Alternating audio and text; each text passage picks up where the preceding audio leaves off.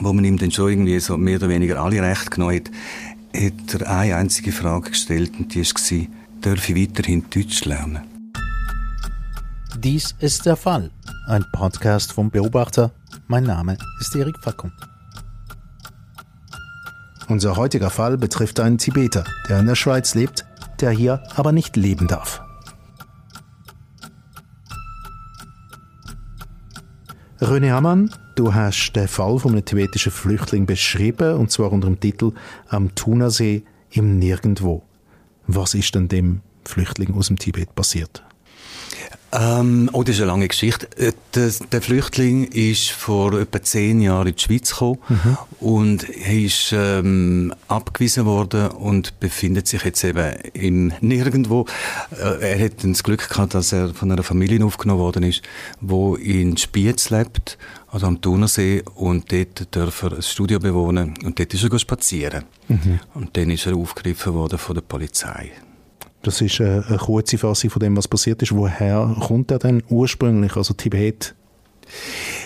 Ähm, Tibet ist sehr, ein sehr großes Land in dem Sinn. Ähm, es ist irgendwie auch aufgeteilt in verschiedene andere Länder. Also ein Teil hat sich China ähm, genommen im 1959. Dann haben wir die erste Welle von Flüchtlingen aus dem Tibet und ein Teil ist dann geflüchtet äh, auf Indien von den Tibetern und ähm, auf äh, Nepal. Der junge Mann, jetzt ist er etwa, was ist er jetzt inzwischen, 32, ähm, ist vermutlich äh, aus dem indischen Teil von Tibet. Mhm.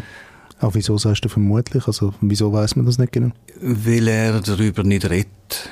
Das heißt, er, er ist angekommen, nachher in die Schweiz, hat seine Papiere nicht mehr gehabt. Und ähm, es gibt so Anzeichen, wo, man, wo im Laufe des Prozesses dann gekommen sind, ähm, wo gegen ihn gestartet worden ist, weil er eben als abgewiesener Flüchtling ist spazieren und äh, dann ist er aufgegriffen worden und man hat dann gesagt, er, hat einen rechtswidrigen Aufenthalt in der Schweiz. Auf diesen Vorwurf können wir noch sprechen, aber genau. ähm, die, die der Teil der Personalien, der scheint ja wichtig zu sein, woher genau aus dem Tibet jemand kommt. Jawohl, wenn er aus China wäre, also aus dem chinesischen Teil, oder chinesisch besetzten Teil äh, vom Tibet, dann würde er mit großer Wahrscheinlichkeit ähm, einen Asylstatus bekommen in der Schweiz. Was man vielleicht weniger weiß, also der Dalai Lama ist, äh, ist der, der, Leiter oder Führer von einer buddhistischen ähm, Glaubensgemeinschaft man kann das so ein bisschen, ein bisschen vereinfacht sagen. Mhm. Ähm, er ist geflüchtet 1959 äh, aus dem Tibet nach Indien. Und da gibt es so eine Stadt, die weitgehend buddhistisch ist. Und vermutlich ist er dort auch in eine von diesen Klosterschulen, also der Flüchtling. Und ist dann mit Anfangs 20 ist er geflohen. Und jetzt ist also der Tibeter verhaftet worden Jawohl. und vor Gericht gestellt worden mit dem Vorwurf, er habe sich rechtswidrig dort aufgehalten. Genau. Und wieso dann rechtswidrig? Das ist halt ähm, eine von den Gesetzesartikeln, die wir haben, dass man, ähm, wenn man keinen rechtlichen Status hat wie er, dann äh, könnt, könnte er jederzeit verhaftet werden. Mhm. Jetzt schaue ich dich an, Katrin Sigrist von der Rechtsberatung vom Beobachter. Eben, rechtswidrig. Der Mann hat gewohnt bei einer Privatpartei in Spiez. Also eigentlich hat man ja gewusst, wo der ist. Ist das rechtswidrig? Also jeder Ausländer, der in der Schweiz wohnt, braucht grundsätzlich eine Bewilligung. Und wenn er die nicht hat oder wenn die abgelaufen ist und sie wird nicht erneuert, dann befindet man sich mit rechtswidrigem Aufenthalt in der Schweiz und kann büßt oder sogar bestraft werden. Nochmal ein Begriff, der offenbar auftaucht ist beim Prozess, ist, dass er nicht ähm, wahrheitsgemäße Angaben gemacht hat zu seiner Herkunft. Stimmt das? Ja, das kann ich natürlich nicht nachprüfen. Also ich war an dem Prozess gewesen. Ich habe die ganzen äh, Unterlagen äh, gelesen, habe mit mit dem Anwalt geredet, mit äh, verschiedensten Leuten und äh, ich muss auch so, mhm. ja, äh, er bleibt sehr vag. Mhm. Also relevant ist es halt einfach für die Wegweisung. Also wenn jemand rechtswidrig in der Schweiz ist, dann müsste er ja weggewiesen werden und das kann aus zwei Gründen nicht äh, erfolgen. Erstens aus humanitären Gründen oder Menschenrechtsgründen. Also wenn jemand in seinem Heimatland muss Verfolgung Folter oder Gefängnis befürchten. Und das kann natürlich eben relevant sein, ist der Tibeter jetzt aus China, wo eine solche Repressionen muss befürchten oder eben eher in Indien sozialisiert, wo das weniger der Fall ist. Es gibt aber noch den zweiten Grund, wieso das jemand nicht weggewiesen werden kann, ist organisatorische Gründe. Also wenn es gar keinen Transportweg gibt dort, oder wenn es wirklich kaum möglich ist, dort Papier oder einen Pass zu besorgen. Und ich glaube, das ist bei ihm sowieso auch ein Thema. Genau, also gerade der letzte Punkt ist äh, definitiv Thema gewesen, weil ähm, das Staatssekretariat für Migration, SEM, hat ähm, gefordert, dass er Papier äh, besorgt, also bei den Botschaften von Nepal, von China oder von Indien, damit man ihn könnte rückschaffen und er ist vorher ist er in einem Rückschaffungszentrum, sie haben immer ein bisschen andere Namen, mhm. vielleicht gibt es einen anderen, ähm, hat er gewohnt, bis dann ein Ehepaar aus äh, Spiezin aufgenommen hat. Mhm. Also offenbar hat er sich dort rechtswidrig aufgehalten oder vielleicht ist er rechtswidrig spazieren. Aber irgendwie der Eindruck, den das bei mir hinterlässt, man hat so das Gefühl, der, der, der Tibeter, der lebt irgendwie gefangen zwischen Ländern und zwischen verschiedenen Leben. Zurück kann er nicht als Papierloser. Wohin sollte er dann auch? Und in der Schweiz bleiben sollte er eigentlich auch nicht. Er sollte nämlich, aber sollte trotzdem ausgeschafft werden. Jetzt, bei mir löst das als Vorstellung totale Hilflosigkeit aus und auch eine gewisse Ausweglosigkeit.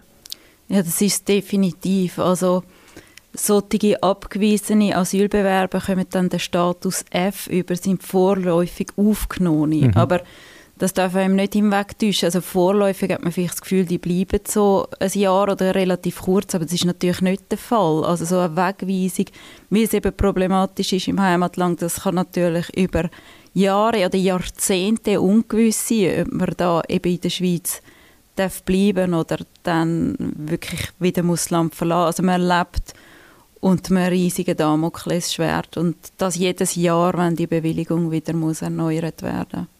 Das einzige Papier, offizielle Papier, ist eine Bestätigung, dass man weiß, wo er ist. Das heißt, dass er bei der Familie in Spiez wohnt. Hm. Das ist das einzige offizielle Dokument, das er hat.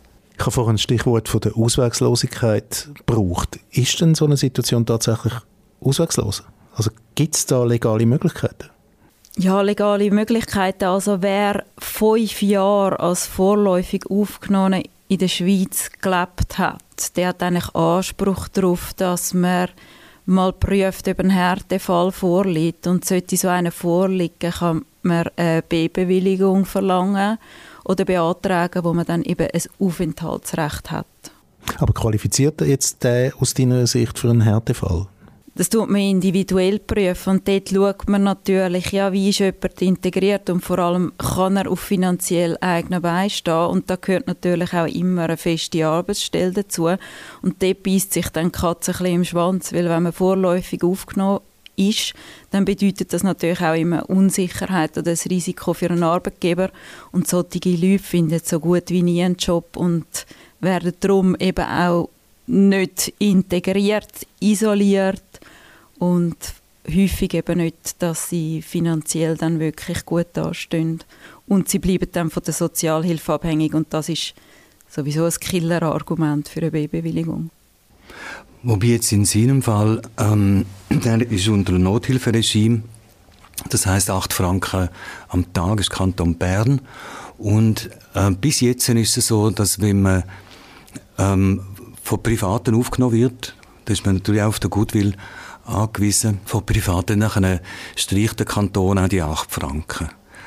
Ähm, er zahlt aber äh, Krankenkasse und was, was kriegen jetzt noch? Ich glaube, Krankenkasse auf jeden Fall. Aber sonst, äh, das ist jetzt offenbar im Berner Parlament, dass man das würde ähm, ändern. Das heißt, dass die Privaten dann auch für ihre Leistungen die 8 Franken kriegen oder dass der, der junge Mann, jetzt in dem Fall ein junger Mann, das Geld dann doch bekommt. Aber eine Voraussetzung, haben wir jetzt gerade gehört vorne von der Katrin, ist eine Arbeitsstelle. Ähm, er darf nicht arbeiten. Mhm. Das ist eben wieder genau das, was Katrin vorher gesagt hat, ähm, dass sich Katze in den Schwanz beißt. Also, dass man Forderungen stellt, die er gar nicht erfüllen kann. Und damit ist er auch irgendwo, ja, ich teile, das, ich teile deinen, deinen Eindruck beziehungsweise das, das Gefühl dabei von dieser äh, Hilflosigkeit. Also ich, mir hat, hat das auch so ein, ein, eine Wunde, also eine innere Wunde, Hilflosigkeit ausgelöst, mhm. ähm, das Ganze mitzubekommen. Er redet übrigens sehr gut Deutsch. Aber dass mein Staat, die Schweiz, so umgeht, hat mich also traurig gemacht, wirklich, also, und, und auch hilflos und irgend, ja, kein gutes Gefühl, wirklich nicht. Ist dann das legale Netz vielleicht nicht feinmaschig genug oder ist wirklich jeder Fall wirklich echt so individuell zu beurteilen, dass, dass man nicht eine Regelung kann finden kann? Ja, also ich glaube, es ist einfach das grosse Problem von diesen vorläufig aufgenommenen Flüchtlingen oder Ausländern. Und du hast René sehr schön geschrieben im Artikel, sie dürfen nicht da sein, aber können nicht gehen. Und das ist einfach für die Leute sehr belastend. Und da gibt es natürlich schon Vorstöße, oder, wo man natürlich will, dass die auch Leute wirklich ein bisschen eine Verbindlichkeit haben, auch wenn sie da sind. Weil ohne das können sie ja gar nicht stabile Beziehungen eingehen oder einfach irgendwie eine Perspektive haben.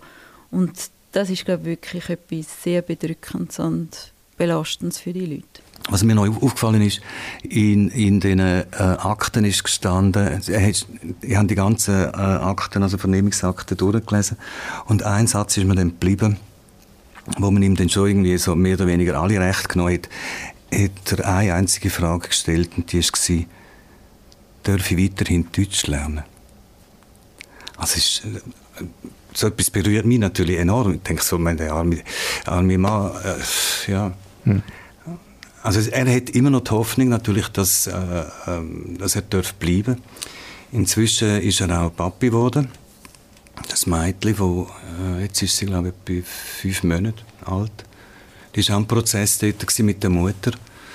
Und effektiv, ähm, wenn man dann schon von dieser äh, rechtlichen Situation von ihm ausgeht.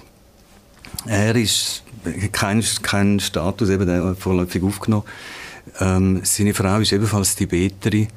Und was ist denn das Kind? Also es ist so wie,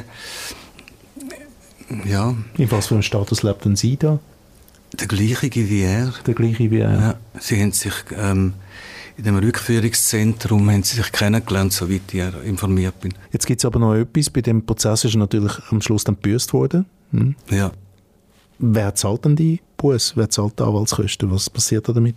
Ähm, also der Einspruch erhoben worden ist äh, von zwei Vereinen, äh, lokalen Vereinen in Spiez und ähm, der Anwalt hat so ein reduziertes Honorar, das ist um die 4000 Franken. Ähm, das schießt einmal der Staat vor, also in dem Moment der Kanton Bern. Wenn der junge Tibeter je sollte zu Geld kommen, dann muss er das mal zurückzahlen. Mhm. Also dann greift der Staat zu. Wie er das allenfalls, also äh, je kann zurückzahlen, ist mir absolut schleierhaft. Also das heißt, meine letzte Frage, die ich mir vorbereitet habe, ist, wo stehen wir denn heute und was passiert jetzt? Das ist schwierig zu beantworten. Katharina hat es vorher angetönt. Also, es gibt eine Härtefallregelung. Also, gleichzeitig läuft, läuft im Parlament läuft noch die Jus Soli-Geschichte. Jus Soli heisst, dass man von dem Land, in dem man geboren wird, ähm, die Nationalität bekommt. Also, mhm. automatisch. Das hat zum Beispiel Einwandererstaaten wie Amerika haben das. Andere haben das nicht. Und das kommt jetzt, ich glaube, im Sommer ins Parlament. Ähm, ich nehme an, das wird abgelehnt. Also ich kann mir nicht vorstellen, wie das soll in der Schweiz laufen. Was meinst du, Katharina? Ich habe es nicht verfolgt, aber ich kann mir es auch nicht vorstellen, so wie es derzeit ja Aber es würde ja in dem Moment nur die Tochter, Tochter betreffen, oder? Es ist schon spät, ja. Nein, es ist, sie ist schon da. Es ist nicht, das Recht gilt ja nicht retour. Nein, also auf deine Frage habe ich leider keine Antwort. Ich, ja. Also, also sagen, Kinder, die da geboren werden, sind natürlich auch immer ein Argument für so einen Härtefall. Aber meistens ist das dann wirklich, wenn die Kinder da schulpflichtig sind. Also so klein, wie sie jetzt sind, ist das noch wahrscheinlich zu wenig Argument. Aber es könnte mal eins werden. Aber gerade hoffnungsvoll wirkst du nicht, René. Die Geschichte ist mir natürlich enorm nachgegangen. Ich habe sie geschrieben über Weihnachten, Neujahr. Weil der Prozess hat am 22. Dezember stattgefunden. Das ist vermutlich der letzte Prozess in dem Jahr.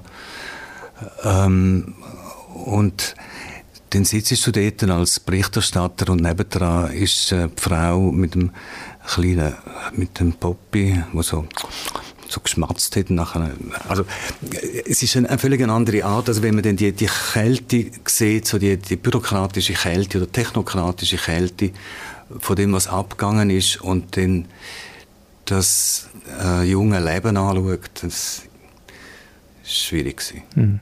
Herzlichen Dank für das Gespräch, Katrin Sigrist und René Amann. Dies ist der Fall, ein Podcast vom Beobachter. Produktion Eric Facon und Aljoscha Bielan. Nachzulesen ist diese Episode im Heft Nummer 2 vom Januar 2022.